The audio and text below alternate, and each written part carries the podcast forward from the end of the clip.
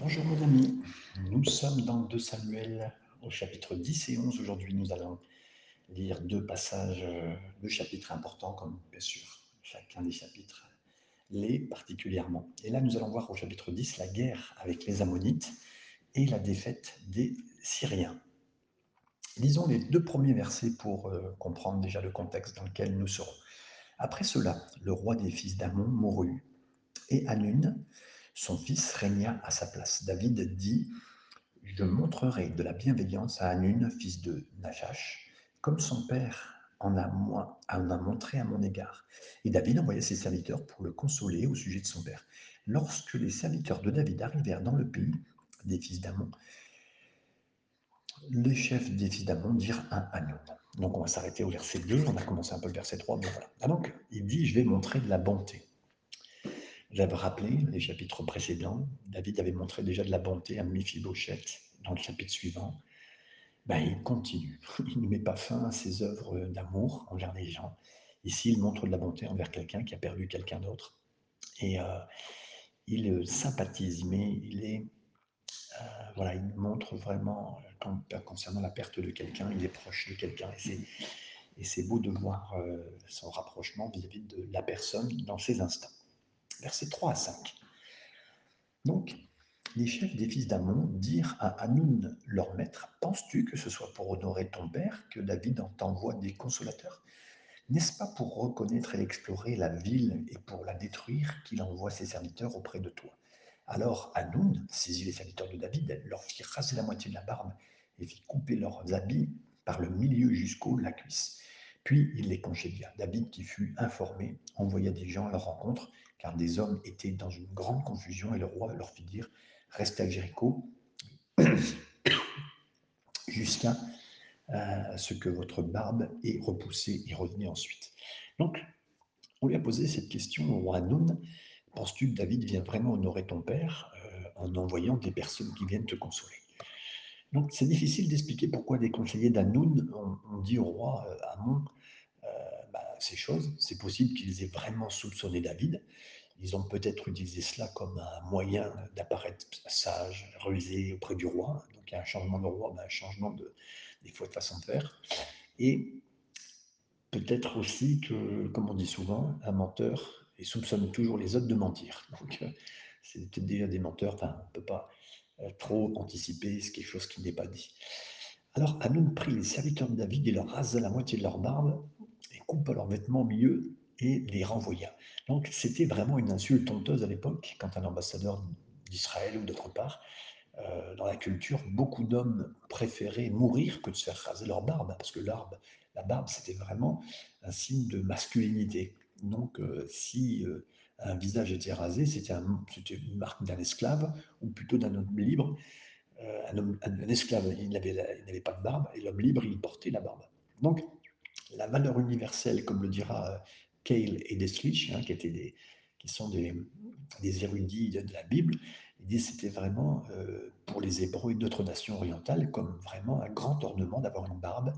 Et la couper par le moitié, c'était la plus grande insulte qu'on pouvait faire et qu'on offrait à des ambassadeurs, surtout qu'ils ont été forcés, hein. et particulièrement donc à leur roi, à leur roi David. Hein. La barbe, elle est tenue en respect en, en Orient, comme le rappelle Clark aussi, et considère comme c'est le plus grand ornement euh, par lequel des fois, on, voilà, c'était la, la, beauté d'un homme et c'était de grande importance. Et puis aussi, surtout, barbe, c'était pour des engagements. Et rien n'est plus sûr qu'un engagement de ce genre. Si vous avez un problème avec quelqu'un, avec son propriétaire, ben, si vous lui coupez la barbe, c'est au risque de votre vie. Hein. donc c'était vraiment une insulte suprême à ce moment-là. Donc, et en plus, couper les vêtements par leur milieu, là aussi, c'était une insulte, une, humiliation, humiliation évidente. Et euh, c'était vraiment apporter une honte et d'amener la nudité euh, sur le corps. Euh, à ce moment-là, c'est ce que Trapp ramène. Donc, beaucoup d'insultes ont été faites aux ambassadeurs, c'était insulter le roi, c'était comme s'ils l'avaient fait à David lui-même, et le même principe a été vrai pour Jésus, mes amis.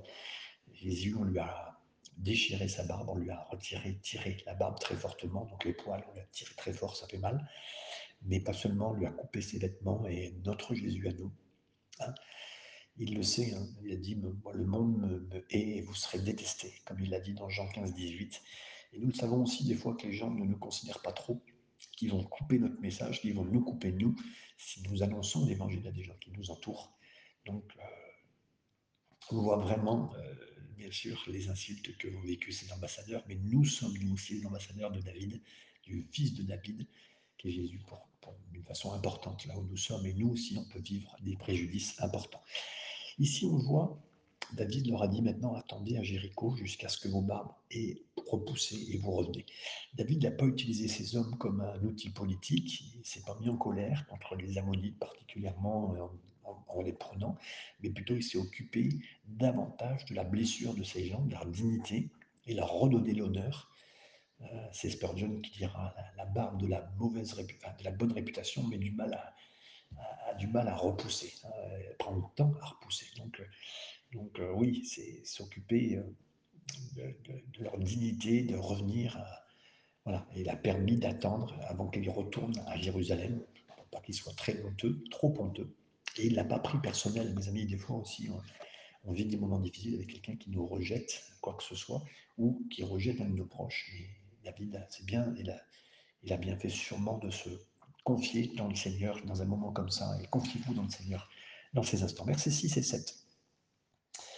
Les fils d'Amon, voyant qu'ils s'étaient rendus au Dieu David, firent enrôler à leur solde vingt mille hommes de pied chez les Syriens de beth et chez les Syriens de Tsoba, mille hommes chez le roi de Maaka et douze mille hommes chez les gens de Tob.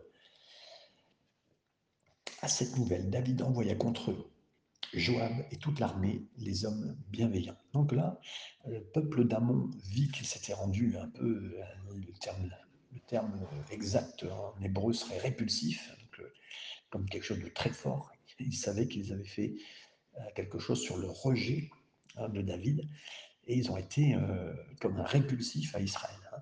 Les gens d'Amon ont envoyé et, embauché des Syriens. C'est une pratique courante hein, dans, le, dans le monde antique, comme on le voit dans la Chronique 19.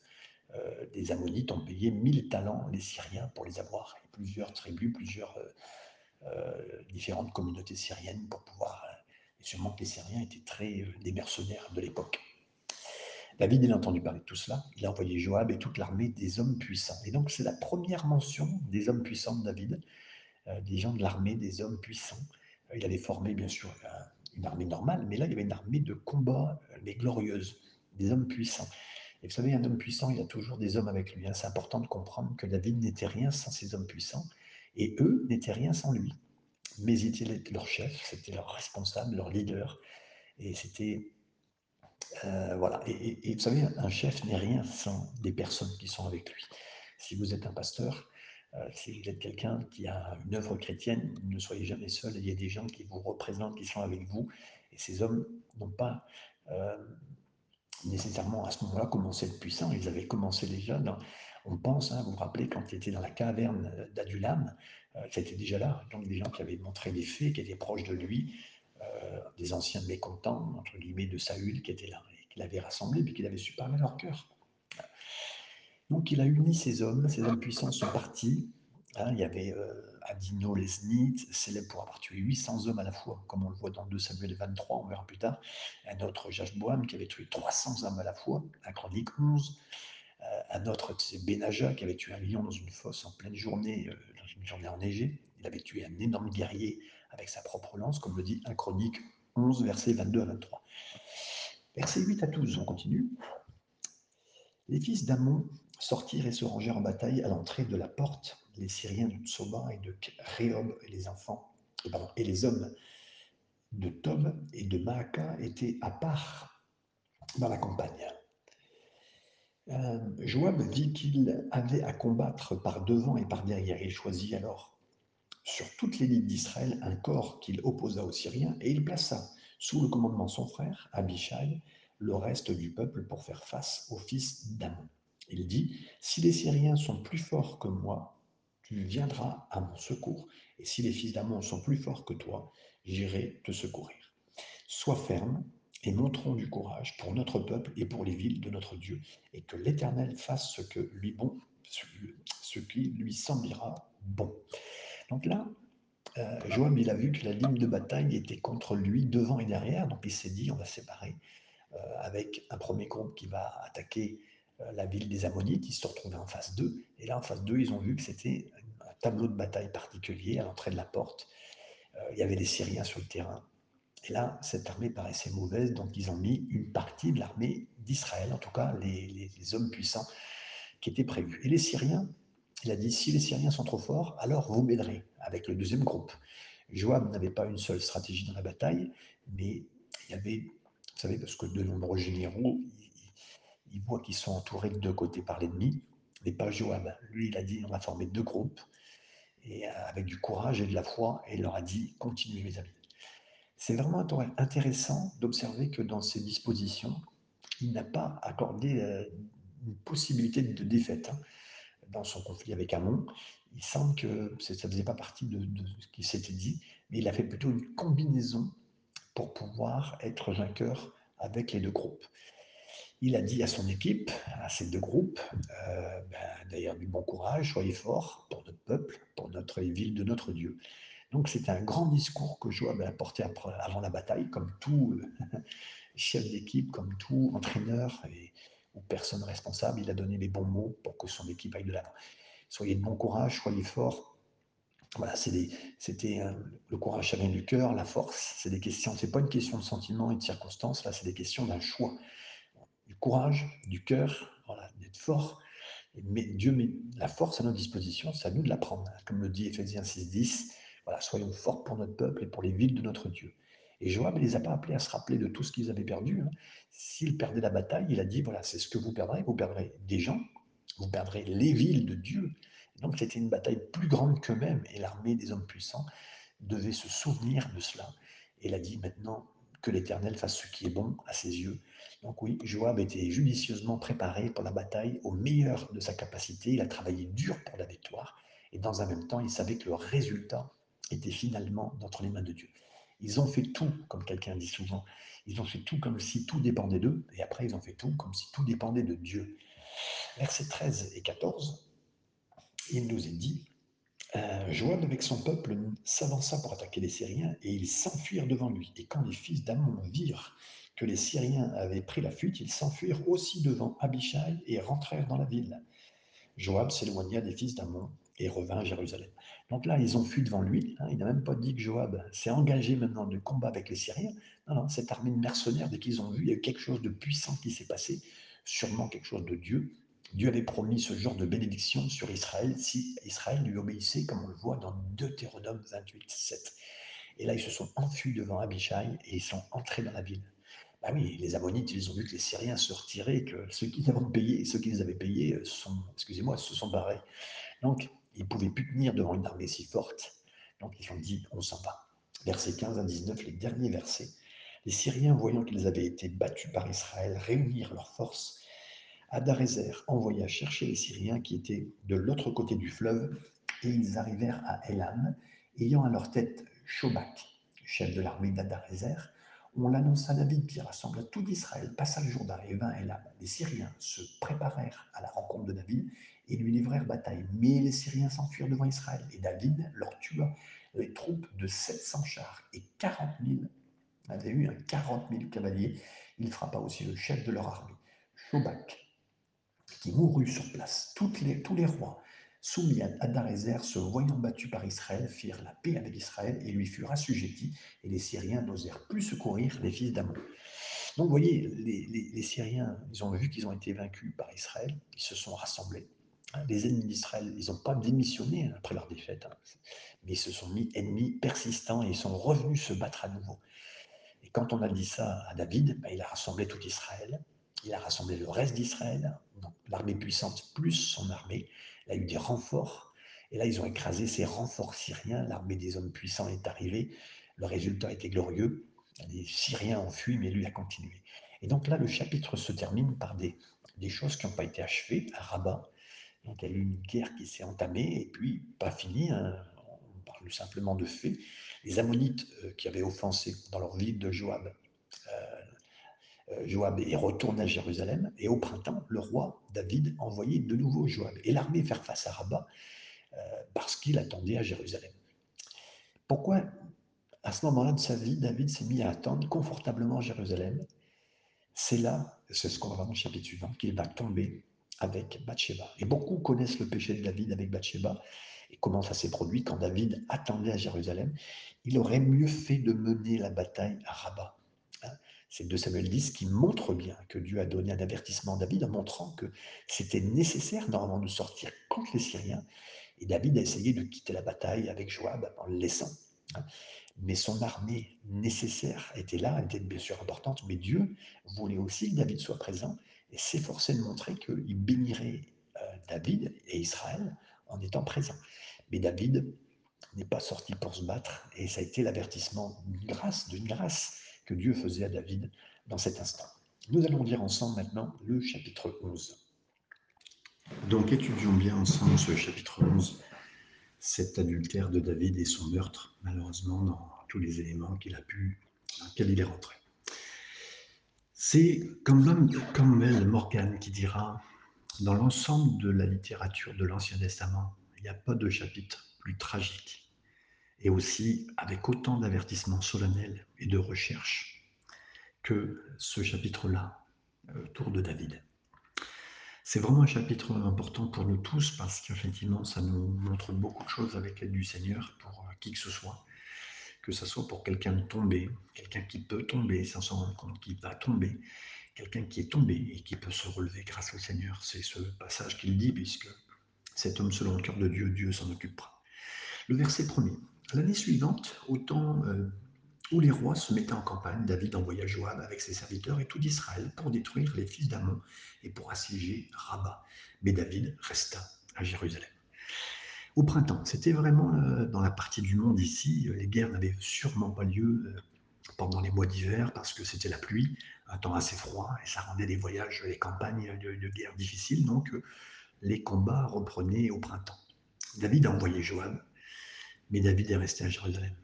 David aurait dû sortir de la bataille, mais il est resté derrière. Pourtant, c'est ce qu'on a vu dans 2 Samuel 10. Joab et l'armée des hommes puissants ont été conservés hein, contre les Syriens et les Ammonites, mais ils n'ont pas remporté une victoire décisive au début vous vous rappelez, hein, la première fois, ils ont attaqué Amon, et puis quand les Syriens étaient là avec les Ammonites, la victoire est décisive, a été décisive seulement quand David a été à mener la bataille, dans 2 Samuel 10 à la fin. Donc à la fois, la coutume et l'expérience que Dieu a dit à David, c'est tu dois être à la bataille. Mais la Bible, nous dit à ce passage qu'il est resté à Jérusalem. Et ça, mes amis, ça peut être pour nous aussi, jusqu'à la fin de notre vie, parce qu'on pense à cet endroit-là, euh, on pense que David a 50 ans, qu'on soit qui on est, mes amis, jusqu'à la fin de notre vie. Il n'y a que ceux qui seront toujours au cœur de la bataille, au plus fort de la bataille, même qu'importe l'âge que vous aurez. C'est ça qui nous conservera très fortement. Vous savez, dans le principe de Galates chapitre 5, verset 16, il nous est dit, marchez selon l'esprit et vous n'accomplirez pas la convoitise de la chair. Si David avait fait attention du lieu où il était, le voulait, Dieu le voulait dans cet endroit, mais il n'aurait jamais mis Dieu là où Dieu ne le voulait pas. Vous comprenez? Donc, euh, Joab est parti occuper et, pas dire travailler, œuvrer et faire l'œuvre de Dieu à Rabat. Mais ben, en fait, si, David n'était pas avec Dieu, avec qui il pouvait être, vous comprenez? Et donc Satan était à ce moment-là plus proche et euh, rapidement, comme le dira euh, l'érudit Trapp. Alors, il est erroné de penser que la chaîne des événements qui a commencé ici, euh, c'est quelque chose qui vient d'arriver. David va arriver jusqu'à l'adultère, au meurtre, que tout lui tombe dessus du jour au lendemain. Non. David a commencé à montrer son mépris sur le plan de Dieu, particulièrement sur le mariage, depuis de nombreuses années. Il avait pris plus d'une femme. 1 Samuel 25, 2 euh, Samuel chapitre 3.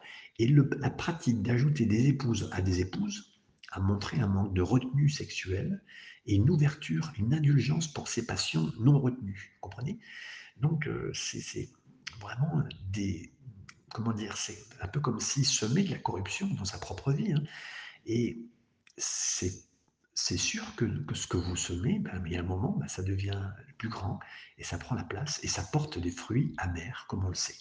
Donc, je pense que ce qui s'est passé, euh, ne s'est pas arrivé du jour au lendemain. C'est pas arrivé euh, comme ça une seule fois. Non, cette question de Bathsheba, euh, c'était le point culminant de quelque chose qui s'était passé depuis sa vie, depuis 20 ans. Hein. C'est Redpath qui dira ça. Donc, c'est-à-dire que pour lui, en fait, des pensées sur les femmes en général, il avait eu. Et il n'avait pas contrecarré ses pensées, il avait laissé ses, pensées augmenter et grandir dans son cœur. Par conséquent, rester à la maison le jour de la bataille ne faisait que fournir une opportunité pour le manque de retenue personnelle qu'il avait, surtout au niveau sexuel, de longue date, et d'indulgence. En fait, c'était voilà, depuis de longue date, c'était là. Et l'indulgence pour cette passion, maintenant, elle se montrerait beaucoup plus fortement. Verset 2. Un soir, David se leva de sa couche, et comme il se promenait sur le toit de la maison royale, il aperçut de là une femme qui se baignait et qui était très belle de figure. David est apparu sur son lit. Donc là, on le voit, il se lève sur le toit.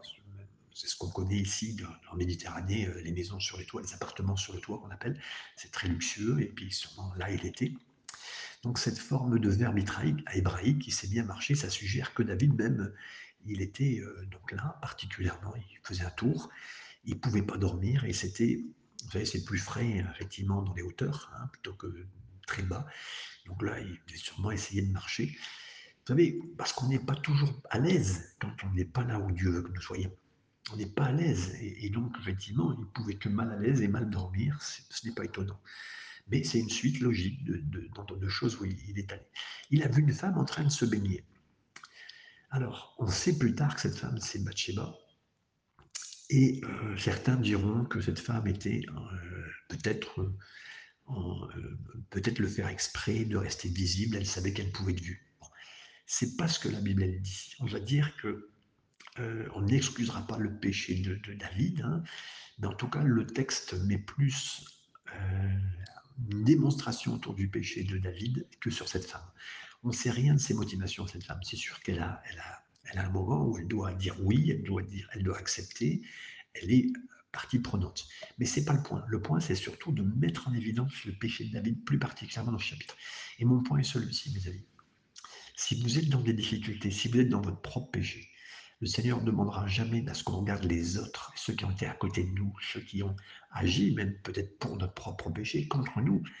Le, point, c'est de voir, et là, c'est tellement beau de voir que le Saint-Esprit montre simplement cette personne qui est David et ce qu'il a fait.